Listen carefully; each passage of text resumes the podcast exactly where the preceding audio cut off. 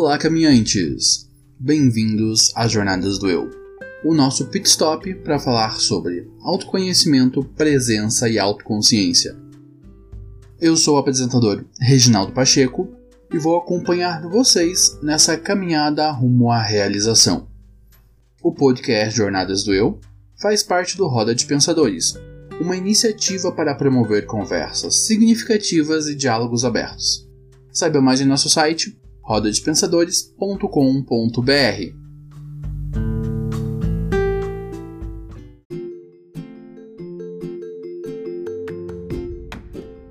Caminhantes, eu quero fazer um convite a vocês, o de me ajudar a impactar mais pessoas e alcançar um público maior. Nossa proposta é apresentar um conteúdo introdutório sobre autoconhecimento com qualidade. Todas as semanas trazemos um novo episódio abordando um tema diferente. O nosso programa é pensado para ter entre 15 e 25 minutos, ideal para quem está começando a ouvir podcast. E você pode ouvir o nosso programa nas principais plataformas de streaming, como o Spotify e o Deezer, e em todos os agregadores de podcast. E se você nos ouve no Spotify, clique em seguir. Se você nos ouve no Deezer, clique no coraçãozinho para favoritar. E se você nos ouve em qualquer outro agregador de podcast, se inscreva.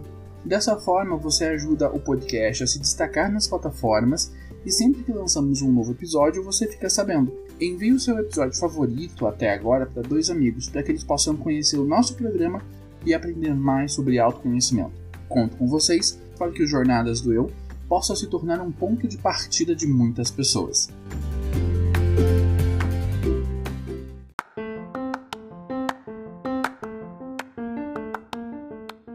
Caminhantes, agora nós temos um PicPay. Com a sua contribuição, você nos ajuda com as custas de todos os projetos vigentes no Roda, o Blog dos Pensadores e o Jornadas do Eu Podcast, e vai ajudar a viabilizar os novos projetos que estamos desenhando: o Roda de Pensadores Online, o Papo de Pensadores Podcast, o projeto Contando Contos, o Vlog dos Pensadores e o Podcast Geek também vai ajudar a viabilizar a aquisição de equipamentos para melhorarmos a nossa produção de conteúdo e a contratação de um editor de som. Com apenas R$ 9,90 por mês, você nos ajuda com todas as nossas iniciativas e ainda vai participar do grupo de discussão do Roda de Pensadores no Facebook e vai ter acesso a promoções e sorteios exclusivos. Quando atingirmos 50 assinantes do Jornadas do Eu, eu vou sortear apenas para os colaboradores 5 vagas para minha mentoria completa de comunicação não violenta. Baixe o PicPay, assine o arroba Roda de Pensadores e nos ajude a alcançar mais pessoas.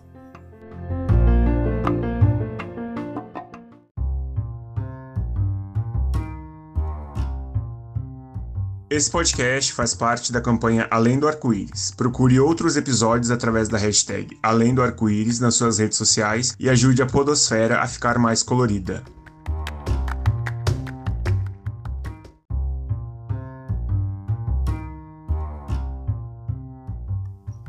E celebrando o mês da diversidade, o Jornadas do Eu está fazendo parte da campanha LGBT Podcasters, para incentivar a produção de conteúdo da comunidade LGBT na Podosfera.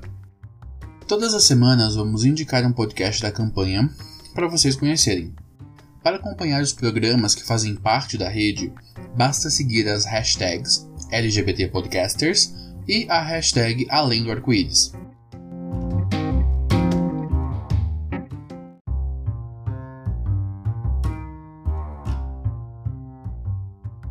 E essa semana vamos conhecer o podcast Fora do Meio.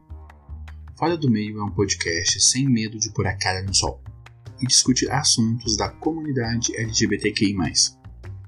Queremos abranger assuntos relevantes para a comunidade gay, lésbica, trans, travesti e outros grupos da comunidade LGBTQI, conversando com outros membros e apresentando para pessoas fora do meio o LGBTQI como ser um membro da comunidade. Aqui, tabu é tema de discussão. O link para o podcast Fora do Meio está na descrição do episódio. E para saber mais sobre outros podcasts que fazem parte da campanha, acesse lgbtpodcasters.com.br.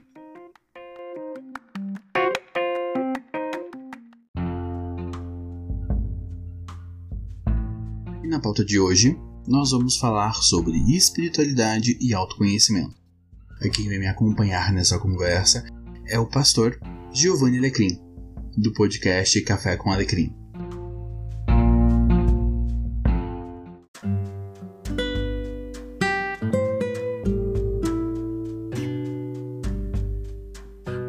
E celebrando o mês da diversidade, o podcast Jornadas do Eu, o podcast Café com Alecrim, se juntam para falar sobre espiritualidade e autoconhecimento. Eu sou o Reginaldo Pacheco, apresentador do podcast Jornadas do Eu, e junto comigo está Giovanni Alecrim. Oi, Giovanni. Oi, Reginaldo, tudo bem? Eu sou Giovanni Alecrim, sou aqui de São Paulo, né? moro aqui em São Paulo, sou mineiro de nascimento, mas moro aqui em São Paulo, é, casado com a Tatiana, pai do Antônio e do José, e muito feliz em poder participar é, conjuntamente, né? Nós vamos ter aí o, o, episódio conjuntamente publicado nos nossos feeds. Então, para mim é uma alegria estar aqui no Jornada do Eu. Né? Eu produzo o Café com Alecrim, que é um podcast do canal no YouTube, tem textos, enfim, um monte de coisa. E a gente se junta então para conversar sobre espiritualidade e autoconhecimento. E aí a gente vai começar é, tentando entender o que é espiritualidade, né?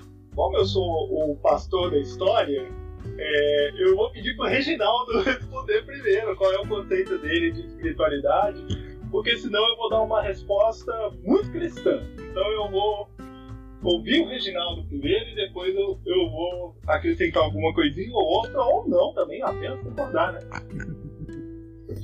Então vamos lá.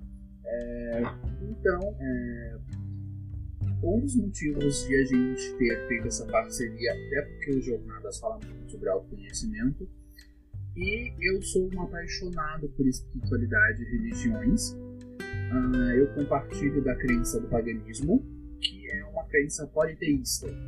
Né? Nós cremos na existência de muitos deuses. E a partir deste ponto, eu entendo espiritualidade sobre qualquer mecanismo, prática ou forma que te conecte ou te aproxime mais dessa expressão do sagrado. Né? A espiritualidade serve como uma ponte para que nós tenhamos esse contato. Enquanto pagão, eu entendo que todas as crenças religiosas do mundo uh, podem servir como essa ponte. E que é importante nós encontrarmos uma, uma crença religiosa que se conecte com a nossa identidade, se conecte com nossos valores morais, para que isso faça sentido para nós e que nós possamos buscar nesse caminho da espiritualidade tanto nosso desenvolvimento pessoal, quanto conforto, né, quanto acolhimento, porque a nossa fé e a nossa espiritualidade elas também abarcam esses elementos de nos ajudar a lidar com a complexidade que é o mundo através desses filtros da fé. Então, de forma simplista, essa é a minha introdução sobre o que seria espiritualidade. É, espiritualidade a gente define dessa maneira também, é, Reginaldo. Espiritualidade é a nossa relação com o transcendente, né? ou seja, aquilo que está além de nós, né? fora de nós, e que nós é, muitas vezes não conseguimos encontrar uma forma clara de definição por ser o outro, né? É, mas que gera em nós essa relação que vai mexer com padrões é, morais, padrões éticos, padrões comportamentais e vai nos fazer caminhar é, em comunhão, em comunidade, em contato com outras pessoas, né? buscando sempre o bem comum nesse sentido. Então, a espiritualidade é um caminho é, e quando a gente relaciona a, -espiritualidade, a espiritualidade com o autoconhecimento, a gente começa a trilhar caminhos juntos, né? É, e aí a gente vai para essa nossa segunda questão aí é, que nós é, pensamos, né, para nossa pauta, que é como relacionamos autoconhecimento com espiritualidade. É, eu vejo muito o seguinte: a espiritualidade judaico-cristã ela tem uma característica é, muito firmada na busca desse autoconhecimento é, em contraponto àquilo que é a vontade do sagrado, no caso de Deus. Né? É, e essa busca ela vem para uma transformação do ser humano naquilo que é o mais próximo possível, uh, dentro das limitações humanas, de Deus. Então, quando a espiritualidade judaico-cristã entende-se como um ser humano como sendo criação divina, ela vai buscar se conhecer melhor, a pessoa vai buscar se conhecer melhor, porque quanto mais ela chega próxima da vontade de Deus, mais ela se conhece mais. Né? É, tem um salmo, Salmo 139, é, que o salmista diz, é, ele pede a Deus né, que sonde o coração, né? ou seja, que venha no coração do ser humano é, e mostre se há algo que ele está fazendo de errado. Isso é uma busca do autoconhecimento. Né? Então, é uma de que, olha, eu estou errando em alguma coisa. Onde eu estou errando? Onde eu preciso mudar? É, o que eu tenho feito que precisa ser mudado? Aqui, rompendo um pouco, é, Reginaldo, com aquela questão é, do peso de culpa, sabe? Eu acho que a gente vai falar disso mais pra frente, mas a, aquela culpa exagerada que as pessoas carregam por um pecado, né? É, não é disso que nós estamos falando aqui. Nós estamos falando de, de nos conhecermos para melhor nos relacionarmos com, com os outros, não apenas com Deus. Né? Então, eu, eu relaciono o autoconhecimento com espiritualidade em saber reconhecer quando eu estou nervoso, aonde que eu tenho que é, segurar a minha voz e a, as, minhas, as minhas mãos, né? E a minha expressão, para que eu não saia pegando todo mundo pelo pescoço e chacoalhe, né? Mas quando eu estou triste, identificar o que de fato está me deixando triste. É, então, quando eu, eu, penso em autoconhecimento e espiritualidade, eu penso na espiritualidade como uma forma, como você disse, de buscar esse autoconhecimento. Né? Sim é, compartilho de quase praticamente tudo que você trouxe. É, tem uma oração que eu acho que é a oração de São Francisco de Assis, que diz é, que Deus me dê coragem para mudar o que pode ser mudado, paciência para aceitar aquilo que não pode ser mudado e discernimento para saber reconhecer um do outro. Né, eu vejo que todas as, todos os caminhos espirituais são muito nesse local de nos ajudar a entender aquilo que é da potência do ser humano, aquilo que nós podemos mudar enquanto indivíduos ou enquanto uhum. grupos sociais, e entender realmente aquilo que está além da nossa capacidade, tanto como indivíduo quanto em grupos sociais organizados. E tá tudo bem não dar conta desse além. E, na, e normalmente quando isso chega a esse além, nós entregamos na, na mão de Deus. Né? Tipo, até que eu posso trabalhar, até que eu posso fazer, e além disso, uhum. isso é maior do que eu, então fica para as esferas maiores lidarem com essa questão. Uhum. Isso é uma das coisas que eu acho muito relevante dentro da espiritualidade, é construir esse discernimento.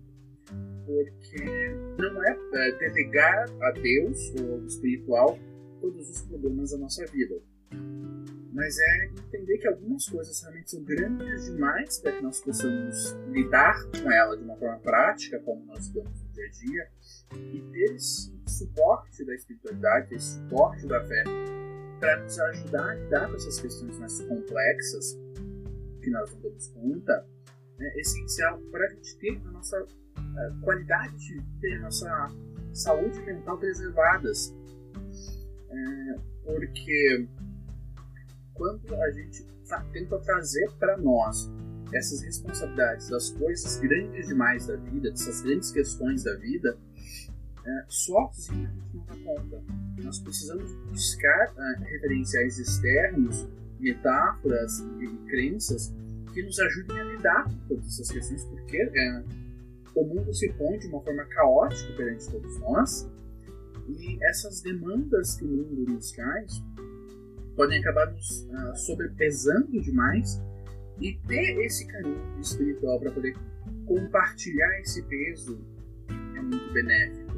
É, no budismo, se fala bastante sobre é, seguir os caminhos de Buda, por exemplo, em busca da iluminação. E é esse entendimento de que nós vivemos, nós estamos no mundo e é difícil estar no mundo. É, nós sofremos por estar aqui, nós somos seres autoconscientes, nós somos seres vivos que têm consciência de que estão vivos e de que interagem com o mundo. Né? Como diria Nietzsche, isso é, é, é um absurdo existencial, mas nós temos que dar conta desse absurdo existencial. Dentro, dentro do budismo, se fala que nós vivemos em samsara, que é esse estado de sofrimento. Nós estamos imersos em sofrimento, mas desse sofrimento é, emerge a fogo de lótus, emerge essa fogo da sabedoria, que é o nosso entendimento sobre como o mundo funciona, como as relações funcionam e, e como a espiritualidade funciona.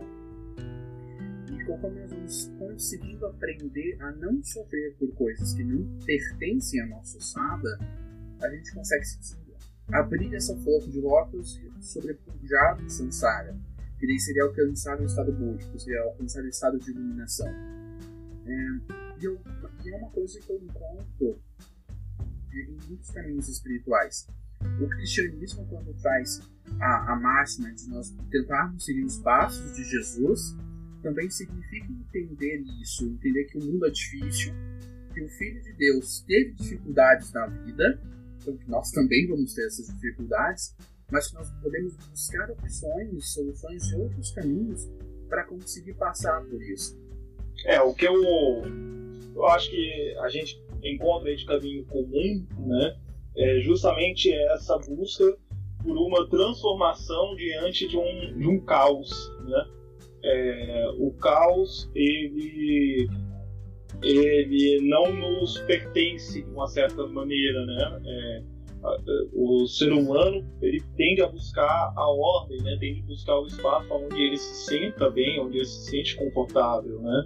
É, você falando aí é, me ocorreu muito a questão de que no cristianismo, embora você tenha muitas vertentes é, mais fundamentalistas, mais conservadoras, que vão tratar das questões de padrões morais rígidos, de padrões morais engessados, de uma é, espiritualidade fundamentada nesses padrões e rigidez, mas o fato é que o cristianismo ele é uma jornada de transformação, né? É, conforme você vive, que as coisas vão acontecendo. Não é quando você ingesta a sua moralidade. Né? É, graças a Deus, a moralidade do Giovanni de 40, 40 anos, quase 41, não é a mesma do Giovanni de 30 anos e muito menos a mesma do Giovanni de 20. Deus do céu. Graças a Deus mudou. Eu entendo. Graças a Deus. Né? é, não é a mesma, né? Por quê? Porque padrões morais é, eles aprisionam e aí a gente entende é, não que não devam ter padrões morais, né?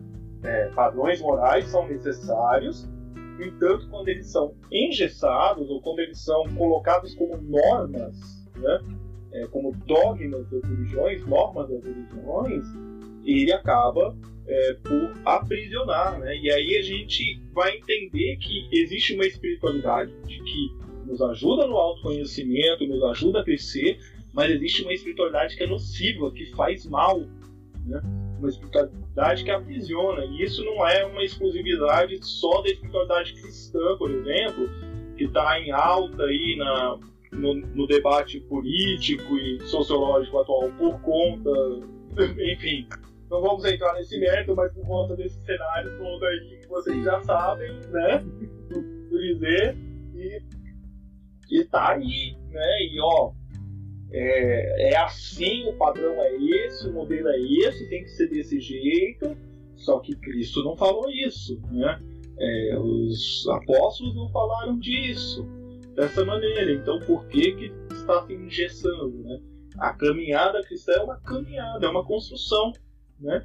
em busca de se conhecer melhor, conhecer melhor a vontade de Deus e aí há o, o, o, resumo dos mandamentos, né, que o próprio Jesus vai dizer, amar a Deus acima de todas as coisas, e ao próximo como a si mesmo. Então, se eu tenho um padrão é, de moralidade engessado, como que eu vou conseguir amar o meu próximo como a mim mesmo? Né? É, eu vou querer que ele seja igual a mim, não que ele seja o que ele é. Né? Ele é daquela forma, e eu, eu devo amá-lo daquela forma? Tanto quanto eu me amo. Então é, é necessário a gente identificar essa espiritualidade nociva porque ela existe em outros campos é, religiosos também, né?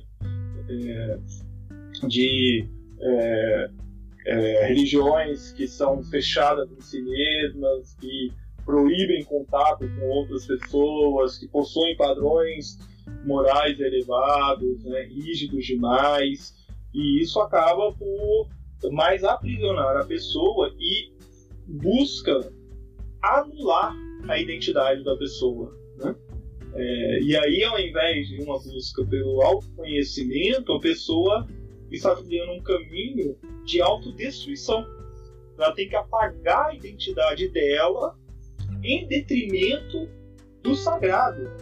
Né? É, enquanto, no caso do cristianismo, Deus vira para o ser humano e fala assim: venha do jeito que você está, cara. É desse jeito que eu te quero pode vir. O resto a gente vê no caminho. V vamos caminhando aqui conversando. O resto, se tiver que arrumar alguma coisa, a gente vê depois.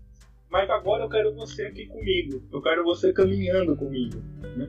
Então é, é, é bem complicado. Né? É importante a gente ir abrindo os olhos para essas questões é, da nocividade da espiritualidade. Né? Sim, eu percebo isso muito bem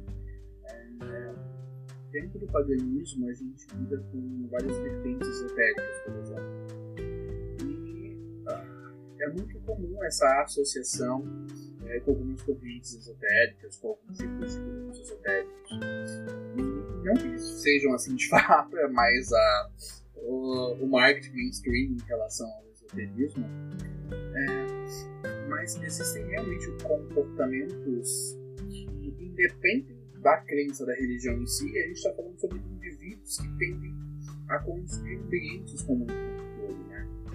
Quando a gente fala sobre essa espiritualidade nociva, essa espiritualidade tóxica, é, a gente encontra esse padrão de comportamento líderes religiosos em todos os caminhos. Que normalmente são pessoas que são controladoras, são pessoas que realmente são extremamente é, simpáticas, gentis, mas elas estão sempre cerceando todo o grupo para que ele funcione ali da forma que melhor lhe convier. E isso não necessariamente tem a ver com a religião, mas tem a ver com aquele líder em específico ou aquela ordem em específico. Né? Ah, dentro do paganismo, nós vemos todos os deuses que a, que a humanidade já cultuou um dia são deuses vários, são deuses que estão lá para controle, para relacionamento. Né? E isso é uma coisa que, em tese, por exemplo, nos permitiria olhar para o mundo e acolher a diversidade de uma forma mais fácil. E é uma coisa que eu observo muito nas pessoas do meu entorno. Porque, se, independente de qual Deus você cultua, você está certo, então está tudo bem. Né? Você pode cultuar uh, Krishna, Buda, Shiva, Quetzalcoatl, Zeus e está tudo certo.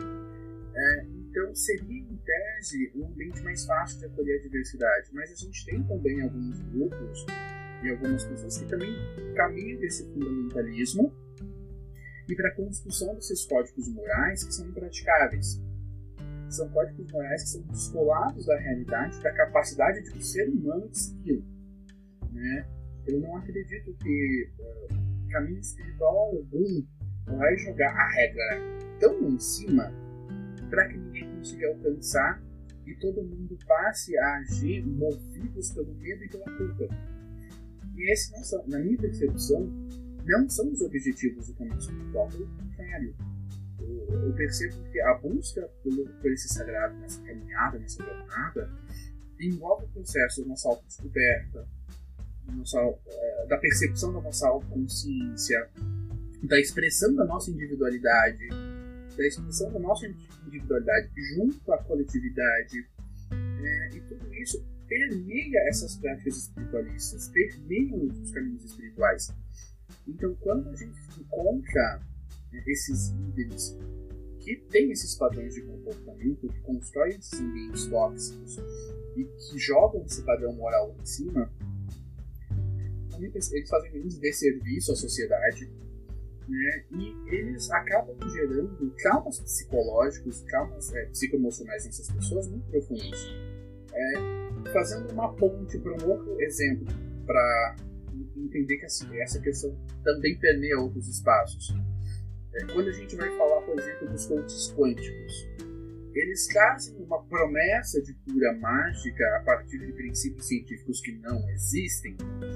É, e quando a pessoa não alcança aquilo, a, a, o caminho padrão é culpabilizar a, a vítima, no caso. Né? Ela não acreditou bastante. É, eu vejo que esse padrão, quando a gente traz para alguns líderes espirituais, eles é, reproduzem exatamente isso. Ah, não, você teve fé o bastante, você não uhum. foi bom o bastante, você não seguiu a palavra o bastante para alcançar a graça, para alcançar o milagre, para alcançar a cura ou qualquer coisa que você esteja buscando. Quando a gente vai falar de espiritualidade, parte da conversa já é entender que eu sou um ser humano apenas.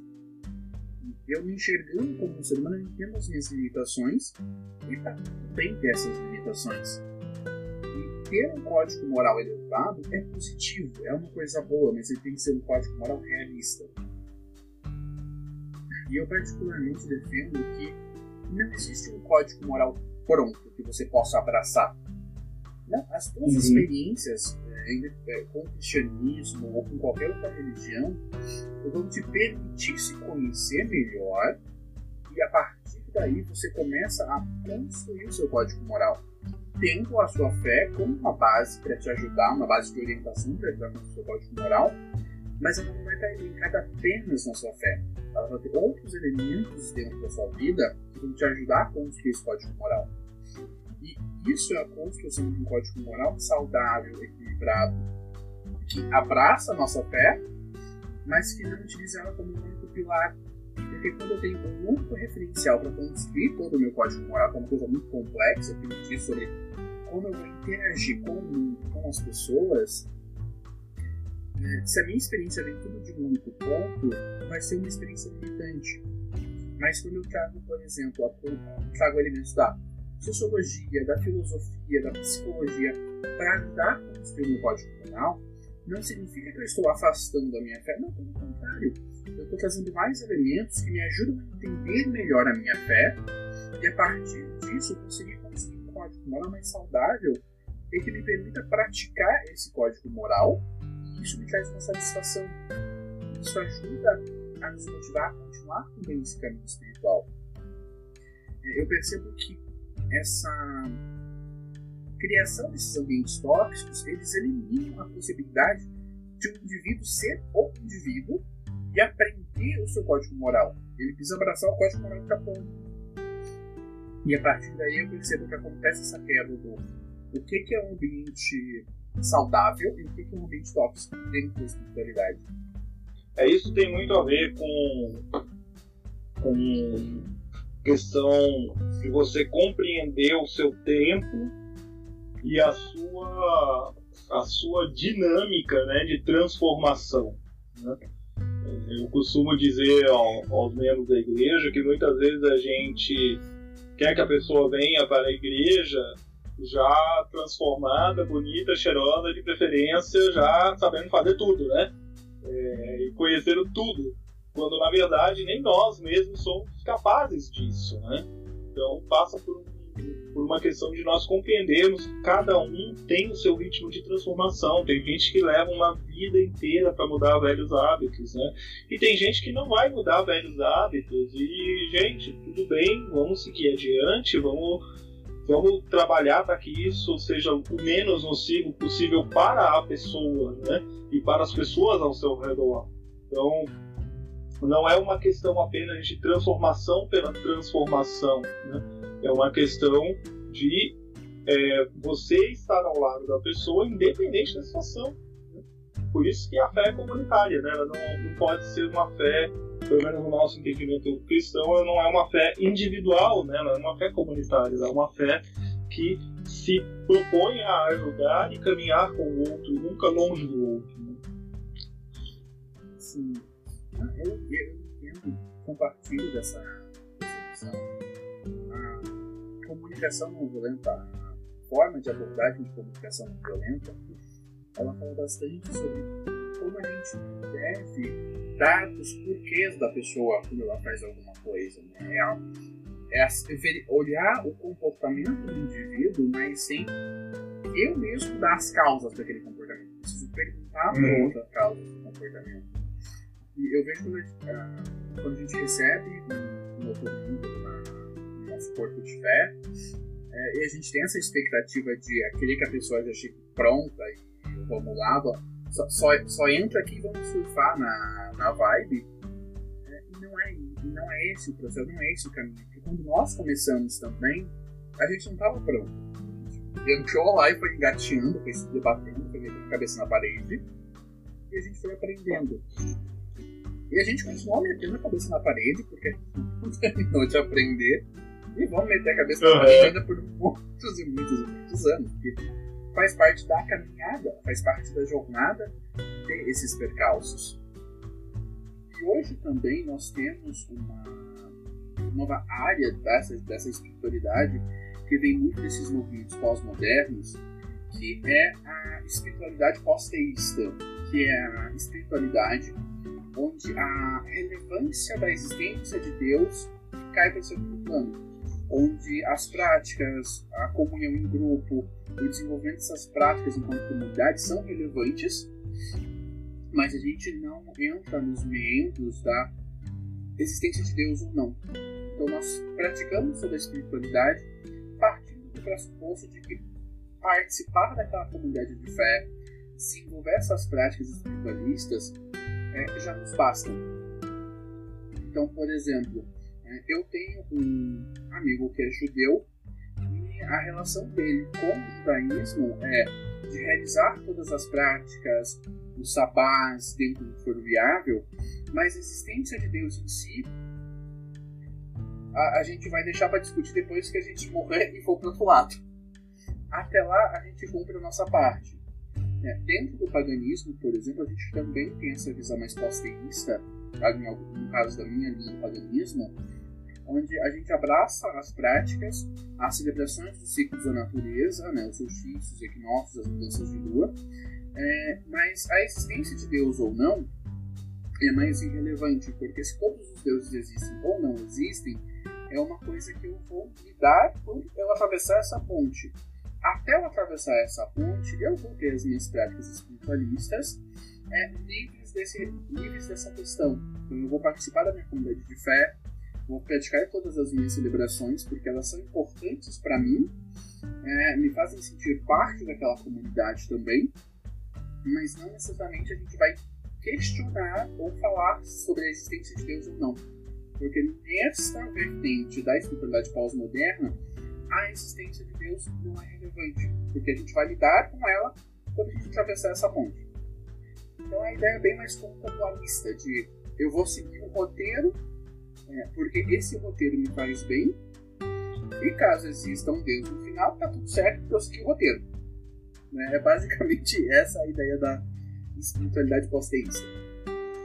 É, a gente a gente é interessante porque você vai falando aí, a gente percebe o, o quanto essa espiritualidade pós-terrista ela acaba por influenciar uh, o cristianismo nessa segunda metade do século XX aí vai culminar nesse cristianismo uh, de, de, de, cumprir essa lista, né? É, aqui não é uma crítica ou não é isso de forma nenhuma é apenas uma constatação, porque no cristianismo o cumprir a lista não não garante né, é, a salvação em si, no caso. Né, é, a salvação ela é pela graça.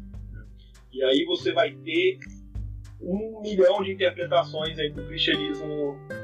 É, se é todo mundo salvo, se não é, se são só os eleitos, se não são os eleitos, se é quem é, professou a, a, fé, quem não professou a fé, quem falou, quem deixou de falar. Aí vai ter um monte de, de vertentes, né? É, mas nós, é, via de regra, cremos na salvação pela graça. Então, independente da sua atitude, né, a sua atitude em nada interfere para a sua salvação. Aí a gente vai cair no seguinte questionamento: se nada do que eu faço aqui garante que eu tenha essa salvação, então como é a minha relação com Deus? A minha relação com Deus é a minha relação com o próximo, de serviço.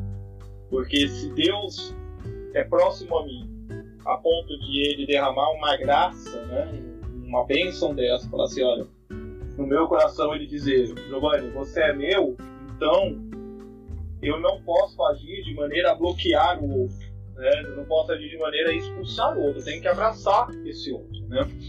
É, por outro lado, é, eu vejo essa, essas questões que você coloca de se questionar ou não a existência de Deus e mais uma vez aí a gente vai ter um milhão de interpretações dentro do cristianismo, mas o cristianismo também passou por essas questões, né? é, de você é, questionar é, como as coisas aconteceram e tudo mais. O século XIX foi um século bem difícil para o cristianismo é, nesse aspecto. O surgimento de uma teologia mais aberta, né, mais liberal, vai apresentar algumas soluções para isso, mas a gente vai chegar no século XX com com dois enormes eventos que vão alterar a história da humanidade e, por consequência, alterar a história é, do cristianismo também, que são as duas grandes guerras. Né? Isso vai causar um impacto muito grande na reflexão sobre a existência de Deus e você vai ter aí o, o fenômeno né, de, de, inúmeras igrejas cristãs deixando de acreditar na existência é, do sagrado. Isso aconteceu, né? É, mas o fato é que nós partimos do pressuposto da existência de Deus e que esse Deus se relaciona conosco é, dentro de, um, de uma perspectiva de graça e de misericórdia. Então, ele, ele é tão, tão pleno, né? É, a sua plenitude é tão grande que eu não vou conseguir atingir a plenitude dele para me relacionar com ele. Logo, ele vem até mim. Né? Então, Jesus Cristo acaba se tornando, é, em última instância, a síntese do que Deus quer de nós. E se você excluir o caráter. É, eu vou usar essa expressão, mas talvez isso vá causar um pouco de espanto nas pessoas, uh, mas é porque eu não tenho outra mesmo. Se você excluir o caráter mágico da coisa, né, do, dos milagres, então multiplicação de pão, andar sobre as águas, acalmar a tempestade, esse caráter é, é, miraculoso da equação, porque de fato é, eu creio que os evangelhos registram estes acontecimentos não para uma demonstração de poder pelo poder, mas para a confirmação de que Jesus é filho de Deus se você retirar esses itens né, é, da análise e analisar as atitudes de Jesus, você vai verificar que aquilo que Jesus viveu é humano. Ele é tão divino, tão divino, que ele é humano. E essas manifestações miraculosas, elas não são um fim em si mesmo. Né? Quando Jesus multiplica o pão, a ênfase não é a multiplicação do pão, é o alimentar o próximo, é alimentar o pobre, o necessitado. Quando, de, quando Jesus está no barco, o barco está jogando de um lado para o outro uma enorme tempestade, e ele acalma a tempestade, a finalidade do milagre não é o acalmar da tempestade, é o dizer para as pessoas: gente, eu estou com vocês, eu estou no barco, fiquem tranquilos, olha eu aqui, eu tô aqui com vocês. eu sou como vocês, eu caminho com vocês, eu estou ao seu lado. Né? Então eu costumo dizer que o cristianismo né, é a religião da proximidade, nunca, nunca do afastar. Então quando eu vejo posturas cristãs que mais afastam do que aproximam, eu, eu, eu peço perdão a Deus por julgar e falo que olha, não é possível, não deve ser cristão esse troço não. Tem alguma coisa errada, né? Tem alguma coisa errada. Essa preocupação demasiada com o pecado do outro é, revela né, o, o caráter não cristão da atitude da pessoa. Né? E aí a gente é, consegue perceber o quanto é difícil para algumas pessoas não ter essa régua moral porque quando você retira essa régua é, do ter que fazer algo para alcançar algo sublime, e você fala assim: olha, esquece isso, porque a sua função é viver em paz com os outros, porque se você tem paz com Deus, não tem por que você não ter paz com os outros. Às vezes dá tilt na cabeça do pessoal. o pessoal, sabe, dá aquela bugada, tela azul. Mano, tela azul. O pessoal não sabe o que fazer. Eu percebo muito que o pós-teísmo está bem nesse lugar de estar em paz com Deus. Porque uh, quando a gente vai pensar nessa estruturação do código moral, por exemplo, a ideia é que nós tenhamos muito dessa experiência da fé, experiência da religiosidade, é, mas a existência de Deus ou não não teria uh, uma extrema relevância para essa se viver essa experiência de coletividade. Né? Uhum. Algumas vertentes do paganismo, por exemplo, algumas vertentes do paganismo nórdico, por exemplo, entendem a existência como dos deuses em si como sendo mitos criados para nos ajudar a lidar com questões complexas demais que às vezes quando a gente explica dá essa tela azul. Então nós construímos Sim. toda essa mitologia para servir como um caminho para que, que as pessoas consigam compreender e abraçar esses elementos para que elas não fiquem com pânico. Né? Ele uhum. foi bastante criticado porque ele é um sacerdote da Asatru Vanatru, que é a tradição nórdica. Mas quando ele faz isso, ele faz nessa pegada posteísta. De, ok, a existência de Odin ou não não é relevante. Mas a existência do mito de Odin serve para muitas pessoas seguirem este caminho da, das dádivas, deixar, dos ensinamentos deixados da, na Ieda, por exemplo, para que as pessoas tenham é, significativo para seguir, né? aquilo dá significado para que elas possam seguir aquelas orientações deixadas pelos deuses.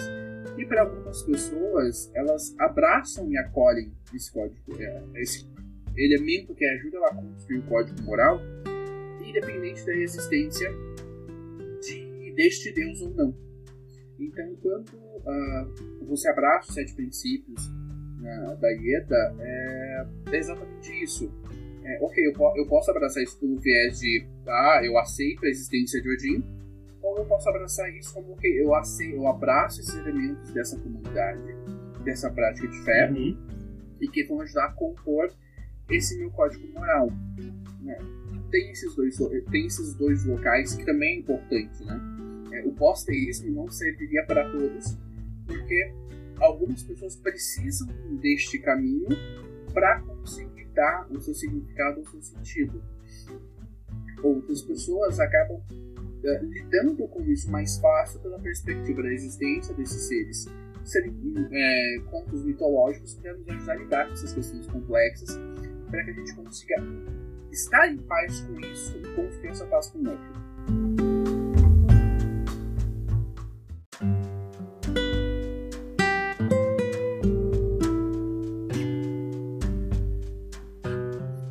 É, agora a gente chega nesse ponto aqui da pauta que é, é um, um, tema que eu já ouvi falar muito, né? É, mas se me pedir para explicar o que é a espiritualidade da era de Aquários, eu não vou saber explicar. Então agora eu quero ter uma aula. Como é que funciona isso, Geraldo? Então, gente. Porque essa... você pontuou umas, você pontuou umas coisas aqui que. Rapaz, só um negócio aqui que a gente faz aqui, nós vamos ter uma conversa boa. então, essa, o que é essa espiritualidade da era de Aquário? É, a gente teve todo aquele boom da espiritualidade com o movimento hippie. Né? Ele trouxe toda essa pegada de paz, amor, elementos, e trouxe muitos elementos do Oriente para o Ocidente. E essa espiritualidade da era de Aquário começou muito em função desse, dessa assimilação pelo movimento hippie, que foi tão intensa que criou essas vertentes New Age que a gente tem até hoje.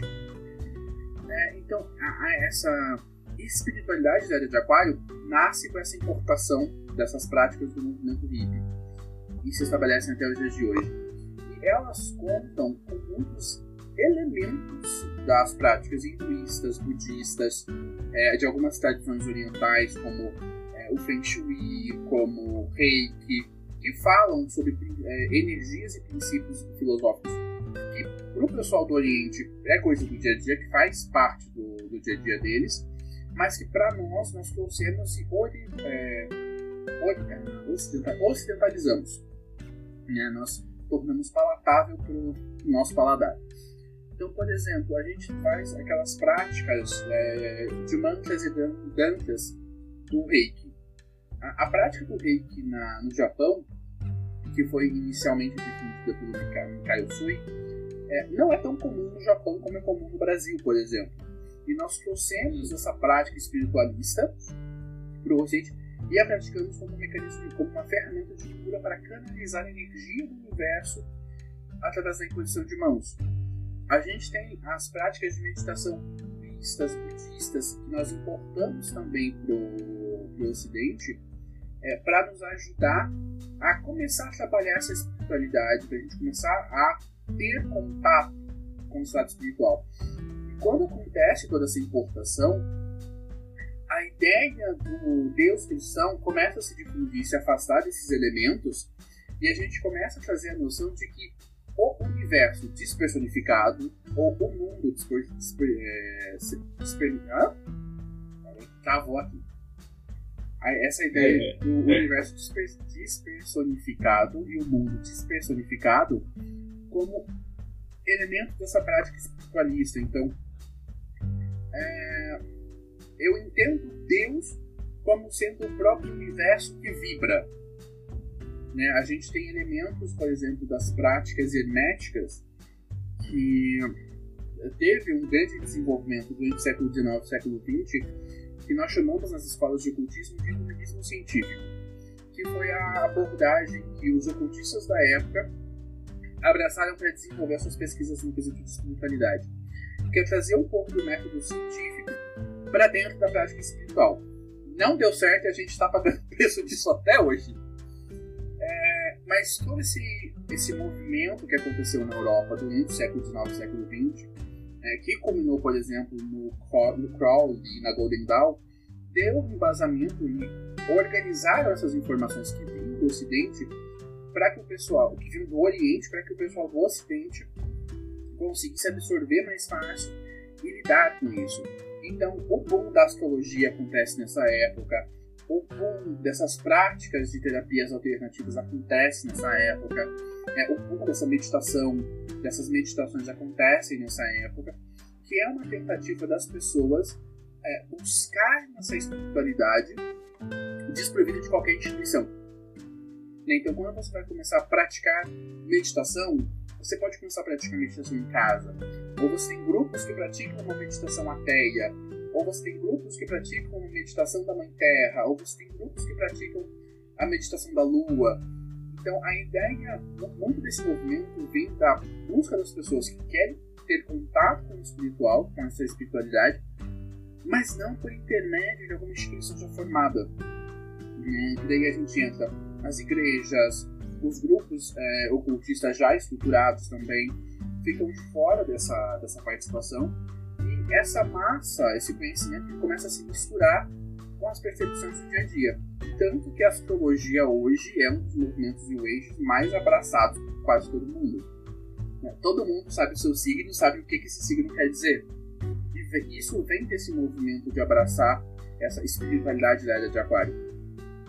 É, então, quando as pessoas colocam a existência de Deus dessa forma despersonificada, como sendo o universo que vibra, então eu preciso me relacionar com esse universo, com essa divindade é, onisciente, onipresente, que está em tudo e é tudo, porque a premissa dessa espiritualidade da era de Aquário é basicamente um princípio da filosofia hermética, que é nós existimos na mente de Deus.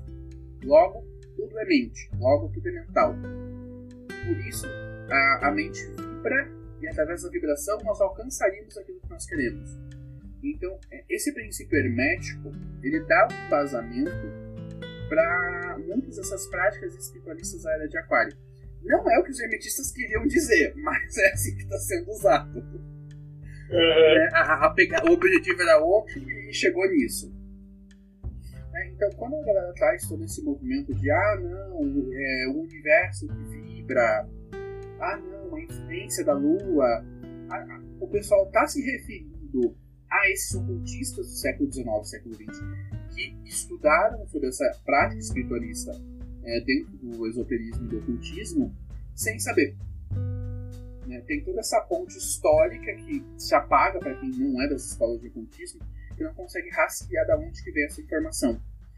E a gente chega numa das coisas que eu acho mais complexas dessa espiritualidade da área de aquário, que é quando o pessoal lida com essa espiritualidade meramente como sendo experiências extrasensoriais, experiências de estados alterados de consciência. Então a gente teve uma banalização do uso de ayahuasca, por exemplo, fora dos, dos contextos tribais e religiosos, para ter essas alterações de consciência. A gente tem o jovem da rave, né? É, aquela coisa, o jovem uhum. da rave é o melhor exemplo dessa prática, dessa ideia de espiritualidade velha de aquário, que ela é tão desprovida de fundamentos, ela é tão desprovida de é, elementos que lhe dão forma, que o pessoal vai para rave, se entope de êxtase e tem as suas experiências com o sagrado dentro desses espaços. É, então, eu vejo de essa espiritualidade da qual ela traz muitas coisas positivas, como um forte apelo, por exemplo, à conscientização ambiental, sobre a nossa conexão com a Terra, sobre a nossa conexão uns com os outros. Só que, como ela não tem um fio condutor, a gente acaba chegando no que hoje a gente tem com os coaches quânticos, que é uma continuação dessa área de aquário com novos nomes, com nomes mais bonitinhos e mais institucionalizados assim, é, começou, eu vejo que ela, ela tem um potencial muito positivo. Quando a gente fala para as pessoas é, darem-se mais tempo, quando a gente fala para as pessoas buscarem mais qualidade de vida, quando a gente fala para as pessoas reservem tempo para meditação, para prece, para oração, que são coisas positivas que ajudam no nosso processo de autoconhecimento. E quando a gente para para fazer uma prece, uma oração, a gente é, é legal a gente realmente parar para fazer isso e entrar em contato com aquilo que a gente está fazendo, né? estar presente naquele momento. Sim. Mas a gente também tem um lado não legal disso, que é o jovem da rede, é a despersonificação é, totalmente da ideia de sagrado, ou só apenas como um universo mental, e esse uso indiscriminado de drogas alucinógenas para justificar essas práticas espiritualistas. Por quê? quando a gente volta para o contexto histórico, é, essa, esse começo dessa jornada da esse começo dessa era de aquário para a espiritualidade, é, era marcada por elementos que vinham da Índia. Então, quando a gente vai buscar na Índia referências disso, você não se torna um mestre yogi é, do dia para noite. São anos de prática e estudo. Ah, você não se torna um mestre em meditação ou um monge é, budista do dia para noite. São anos, anos de prática e estudo. Né? Se a gente voltar um pouco mais atrás, é, dentro das ordens ocultistas, você não acende, não se torna um grande ocultista do dia para noite. Envolve muito estudo e muita prática.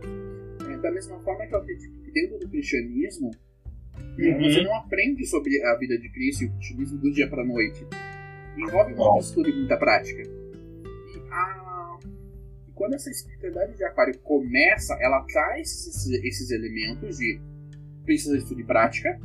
Só que assim, como ele não está elencado em nenhuma instituição para dar um fio condutor, não tem representante sobre essa espiritualidade de aquário, a coisa degringolou e foi, e foi, e foi. E chegamos hoje no jovem rei da Rave e no coach quântico. Eu acho bem problemático.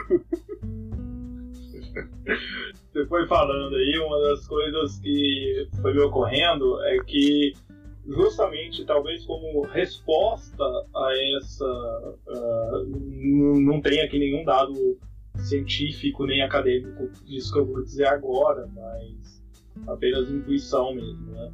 Eu acho que muito como resposta a essa espiritualidade que você acaba de dizer, é que dentro do cristianismo vai começar a surgir com força, década de 60, 70, 70, 80 principalmente, e vai assim ganhar uma força gigantesca agora no século 21, é justamente essa questão é, da meditação, da oração, é, do, do, tempo a sós com Deus, é, de você ter uma, uma forma de meditação é, diferenciada em relação a Deus, uh, vão se resgatar muito as práticas dos, dos apóstolos do deserto, né? São João da Cruz e por aí vai, é, vão ser resgatadas essas práticas espirituais no sentido de você ter a meditação orante, né? de você ter é, a liturgia das horas, ou seja, você ter uma prática espiritual é, muito mais introspectiva para você, do seu relacionamento com Deus, mas que também é, vai influenciar na, na parte comunitária. Né? É, então, é, você vai percebendo a influência, né, é, quer como resposta, quer como influência mesmo direto é, dessa espiritualidade dentro da igreja cristã. Então a gente tem alguns pontos aí bastante interessantes, né? Uma coisa que a gente precisa pontuar também é que, como eu disse que existem milhares de formas, né, milhões de formas de se interpretar o cristianismo, é, aqui no Ocidente nós temos muito pouco contato com o cristianismo oriental. Cristianismo que é de tradição oriental, porque o cristianismo que vem para o Ocidente é, é latino, é de origem romana, né? E isso acaba influenciando a forma como a maioria do Ocidente enxerga e concebe o mundo. Perdão. Diferentemente dos cristãos do Oriente, né? é, que vão ter uma forma é, diversa né, de interpretar as coisas. Então a gente não pode aí é, restringir, né?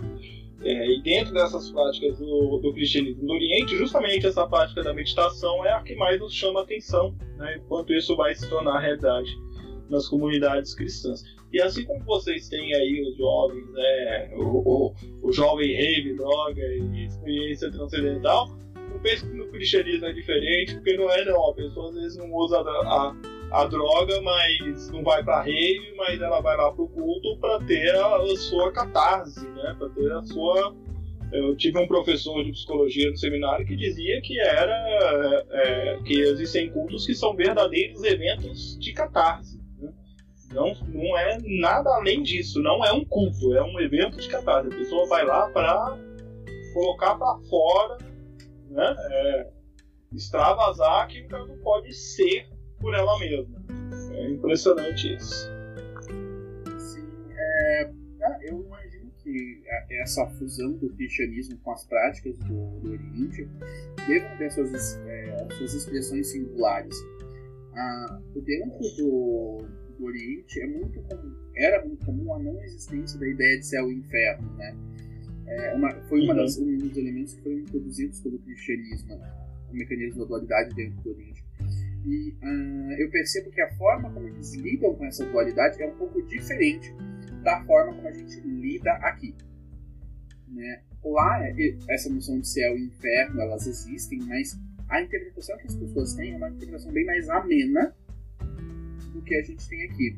Né? Pelo menos das, das experiências que eu tenho com, conversando com japoneses que são cristãos.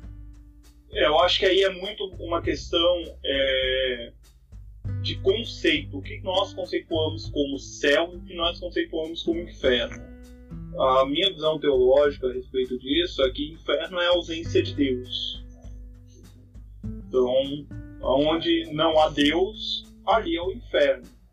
Agora, há lugar em que Deus não possa estar? Na minha concepção cristã diz que não. Então, é, daí cada um tira suas conclusões, porque eu não vou dizer com as minhas próprias palavras para que eu não seja institucionalmente comprometido. não, perfeito, eu entendo. Mas, mas eu sou eu sou de uma linha teológica é, que não se preocupa muito é, nessas questões de ah, vai para o inferno ou vai para o céu. Essa não é a preocupação primeira. Preocupação primeira é que a vida da pessoa não seja um inferno aqui. Para que a vida da pessoa não seja um inferno aqui, eu preciso ser Cristo na vida da pessoa. Eu preciso expressar Cristo na vida da pessoa. É para que ela possa ver Cristo em mim. E aí ela compreender a existência de Deus. Perfeito. É, é, é uma visão que eu tenho com os amigos que também são cristãos evangélicos, que estão bem nesse uhum. lugar de.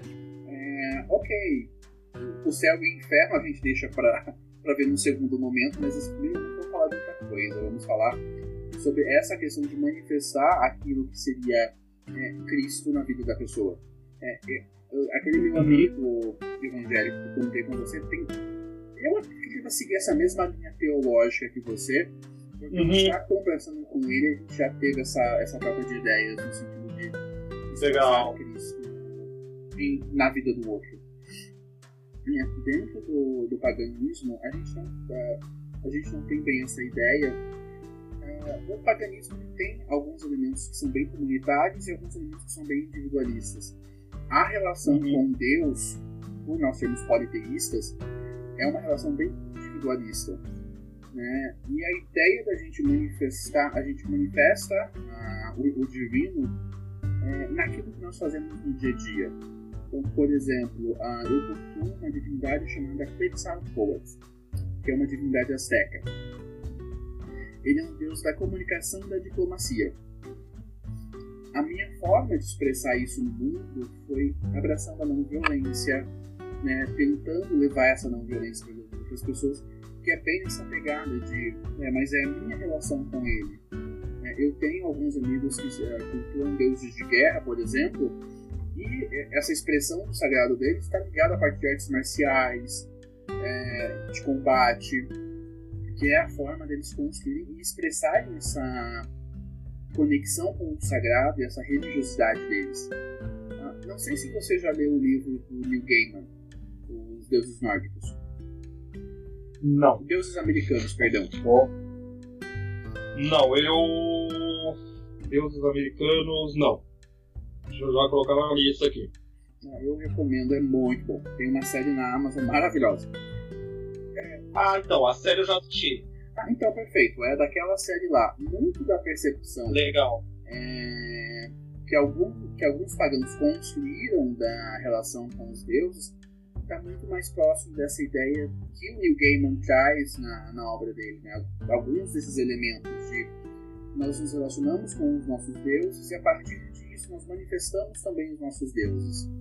Um dos elementos que eu acho bem interessante dessa pegada da espiritualidade no mundo moderno é o entendimento também de se a gente aceitar a existência de Deus ou não é, é uma questão filosófica bem profunda mas a, é, a existência de Deus uh, enquanto metáfora para que a gente consiga lidar com essas questões complexas e muito profundas da realidade, eu vejo que é essencial para que a gente consiga manter essa saúde mental e manter a, a, nossa integridade enquanto indivíduo.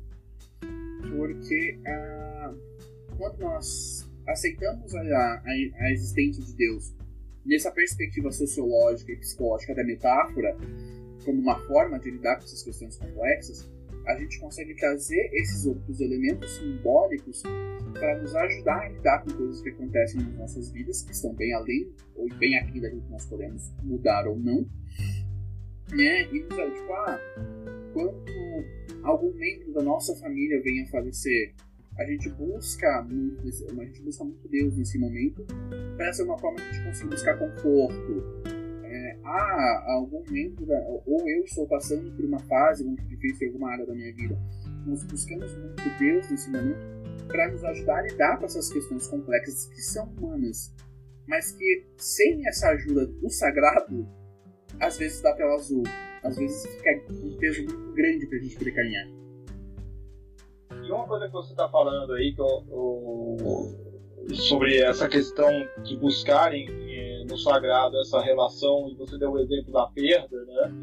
Eh, nós estamos vivendo um momento muito singular na nossa sociedade por conta da pandemia e tivemos uma experiência na comunidade aqui que eu pastoreio, é, muito, de pessoa muito próxima da gente, né, que faleceu e é, a sensação que o, essa pessoa descreveu para gente é como se eu não tivesse enterrado minha mãe, porque não teve os ritos, né? Não tiveram os ritos. E aí, é, nessa busca do autoconhecimento, eu acho que a gente consegue criar esse link muito grande aqui no sentido de entender que nós necessitamos é, desses ritos, né? E o dia para a pessoa, não, cara, deixa passar esse momento, a gente faz o rito.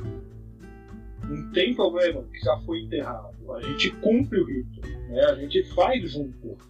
Né? É, não é um, uma missa para um, um, um morto, né? não. Para nós, a nossa concepção cristã não, não pensa assim, né? outras concepções cristãs pensam não é isso, nós vamos fazer o que nós faríamos né, no dia do enterro. Nós vamos agradecer a Deus pela vida da pessoa, vamos pedir a Deus que conforte nosso coração. Mas quando você não tem o rito, em muitas, né, 40, mais de 40 mil pessoas no Brasil estão passando por isso hoje. Né? Muito mais que 40 mil pessoas. Né? São 40, mais de 40 mil mortes, foi uma média aí de 5 por, por família, nós estamos falando aí de pelo menos 200 mil pessoas. Né? sem contar amigos, sem contar uma série de outros círculos maiores aí de, de relacionamento que não estão tendo a oportunidade de passar por esse rito, né, de, olha, findou a existência. Nós estamos nos despedindo, nós não vamos mais encontrar com essa pessoa. Nós precisamos passar por esse rito. Nós precisamos passar por esse momento. Né? Então, compreender também que agora, é, é, embora a, a gente queira cumprir esse rito, agora não é o momento. Isso não quer dizer que não é o momento de você chorar. Você deve chorar a perda, você deve. É, você vai passar por essas fases do luto. Isso é uma coisa que eu tenho conversado é, com a minha terapeuta, né? O quão difícil é, está sendo pro, reprocessar as fases do luto é, nessa hora. Né? O quão difícil está sendo reprocessar isso, porque algumas, alguns elementos essenciais da nossa cultura para essa fase de luto simplesmente não existem mais de uma hora para outra. Né? Sim. A ritualística é uma coisa que eu vejo como essencial. Né? Quando eu trago, por exemplo, aquela ideia da espiritualidade pós-teísta, é muito também sobre manter essa ritualística, porque ela nos ajuda a lidar com essas questões. É, eu, não, não, graças aos deuses, não tenho ninguém da minha família que se foi em função do, do Covid, mas dentro da minha comunidade de fé também a gente teve algumas percas e tá bem nesse local. Como eu vou lidar com a despedida daquele que se foi se eu não posso marcar aquele momento com as celebrações próximas que são, é, que são da minha tradição, que são da minha crença? Né? Então, é, eu estou eu percebi que alguns membros da minha comunidade estavam com culpa, uma culpa muito grande, por não conseguirem cumprir esses ritos funerais, funerais em função da pandemia. E vem muito desse lugar de tipo, não, mas é, como que vai ser para a pessoa, como é que vai ser para mim? E, e trazer para esse local de, olha, não dá para fazer agora. É, é, aquela, é aquela oração de São Francisco de Assis né? Olha, não dá para fazer agora e isso a gente não tem como mudar, mas assim que for possível, a gente vai seguir esses a gente vai seguir com essas práticas, porque são importantes e elas nos ajudam a passar os nossos momentos de luto, nossos momentos de o nosso sofrimento. Né? Então, além do rito dos ritos funerais, dos ritos funerais é, a gente tem, por exemplo, os ritos de casamento, que são uma demarcação importante, né? os ritos de batismo, dentro de, de diversas tradições religiosas, que são todas essas marcações é, de relevância social. Né? Então, tipo, ah, eu fui iniciado na minha religião, isso, é isso é uma demarcação de status social. É uma metáfora muito significativa para a psique humana também entender a posição onde ele está e a posição que ele está se colocando. Né? Aqui dentro do paganismo a gente é, não tem ah, o, o batismo de nascença, mas a gente tem esse processo da iniciação já quando o indivíduo já é adulto. A ideia é que ele abrace a, a fé por escolha. Né? Apesar pelo fato de nós termos uma, uma crença religiosa minoritária, as pessoas, todos nós crescemos dentro de lados cristãos, a grande maioria, porque nós crescemos uhum. aprendendo os ritos cristãos, então a gente precisa aprender também é, os ritos pagãos, e a ideia é que a pessoa seja iniciada a, a, já na, na fase adulta. E quando a pessoa passa por essa iniciação, essa metáfora da iniciação, significa que ela tem um novo status dentro daquela comunidade. Então, quando o, um católico ou um cristão se casam, por exemplo, eles também adotam um novo status dentro dessa comunidade. E, e eu percebo que essas metáforas que nós criamos, esses ritos e ritualísticas, servem muito para nos ajudar a lidar com essas questões complexas e nos trazer paz mental, nos trazer a nos ajudar a construir essa saúde mental que é tão importante. Olha, é, eu, eu nunca pensei que o nosso papo ia render tanto, cara. Não, se eu pegar essa pauta, copiar e colar e mandar pra alguns colegas, eles vão falar assim, não, peraí, calma lá. Rapaz, que, que delícia! Eu aprendi pra caramba, Fred. Ah, eu compartilho, foi muito é, é, por isso que eu quero dizer pra você que tá ouvindo esse episódio, vai lá no tá ouvindo no vídeo do Café com Alecrim, vai lá no Jornadas Meu, vocês vão ter muito pra aprender lá, gente. É muito bacana, muito bacana. E esse vai é... ser um é. episódio que vai estar postado nos dois feeds pra galera conhecer o vídeo do coleguinha. É isso aí, é isso aí. E ver que existe, viu, gente? Pra você que tá ouvindo no Jornadas do Eu, e às vezes você pensa que não existe um, um cristianismo diferente, né? Existe um cristianismo diferente também, gente, tá? Fiquem tranquilos quanto a isso, né? É, graças a Deus. O problema é que tem uma turma aí fazendo barulho demais. Sim. Aqui em Curitiba, a gente tem a igreja anglicana, que eles são uma igreja mais tradicional, mas aqui eu não sei como é nos outros estados, eu não tenho conhecimento, mas a unidade que eu conheço aqui de Curitiba, eles têm toda uma abordagem, uma abertura para a comunidade LGBT. Eu vejo também que uma coisa muito comum dentro da comunidade LGBT é a é dificuldade de construir uma crença religiosa. A gente vive num país cristão, o nosso referencial principal uhum. é Cristo. Não importa qual seja a religião que você segue na vida adulta, você vai aprender sobre o cristianismo em algum momento da sua vida. E eu percebo que, e eu passei por isso enquanto LGBT, e eu vejo que muitos jovens passam hoje também, que é esse conflito entre a minha sexualidade e a religião da minha família. Né? E eu acho incrível o fato de terem ambientes cristãos que estão se abrindo para conseguir acolher essas pessoas porque essas pessoas também precisam desse espaço de acolhimento. E quando a gente volta ali para a necessidade das metáforas, dos ritos, das celebrações, quando essas pessoas não têm isso, fazem, faz muita falta. Né? Eu abracei o uhum. paganismo quando eu tinha 12 anos de idade. Então eu passei minha adolescência inteira aprendendo sobre o paganismo, hoje continuo sendo pagão. Né? Então durante a minha adolescência, eu participei de muitos ritos, muitas celebrações da minha comunidade.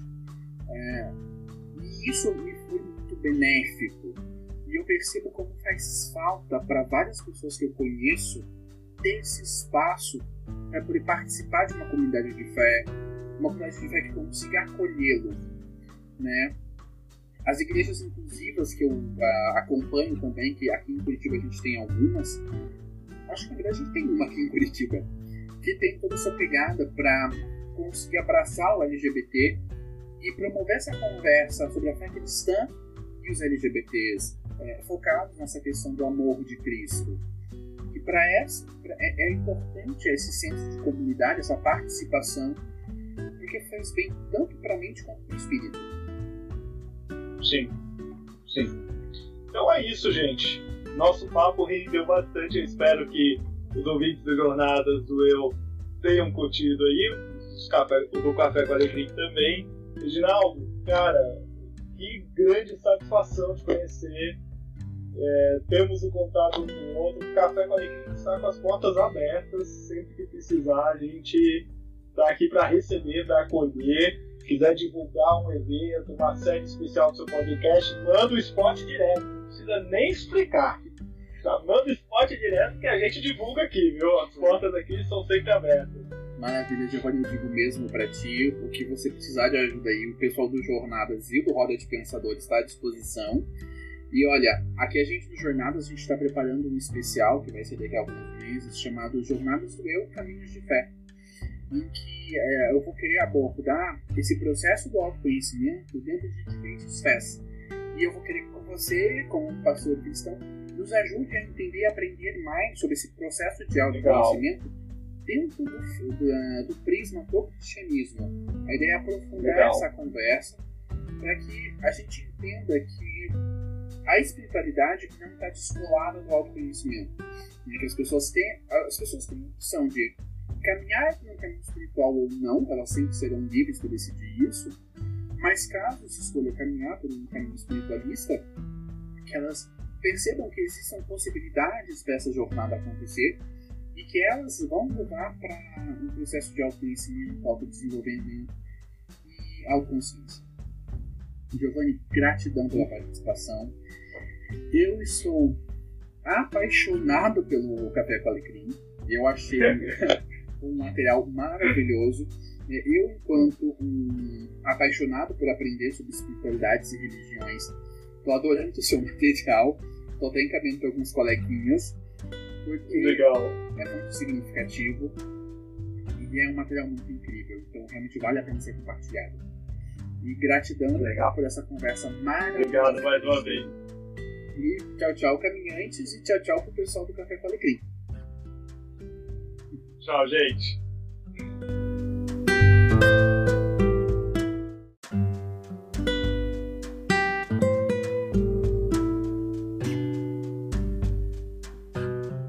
Nosso programa faz parte da iniciativa Roda de Pensadores, que tem o objetivo de promover conversas baseadas em racionalidade e empatia.